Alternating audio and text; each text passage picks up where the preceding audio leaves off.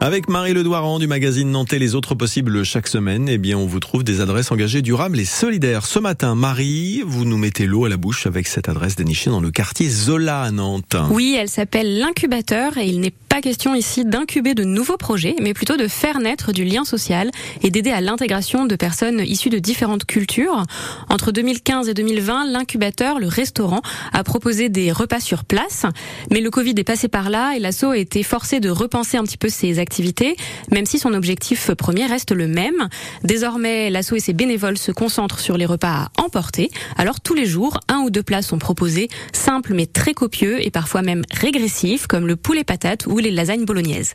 Côté dessert, même topo avec le fameux tiramisu.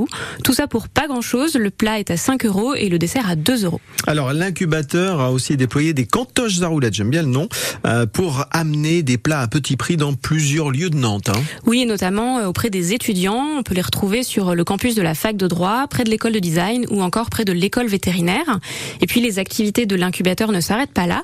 En parallèle, les cuisines servent à préparer des repas pour les centres d'hébergement d'urgence et l'asso organise des tournées pour collecter des invendus, les trier et les redistribuer aux personnes défavorisées.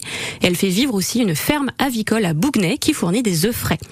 L'incubateur s'est situé au 34 rue Paul Bert à Nantes. Il est ouvert du lundi au vendredi midi.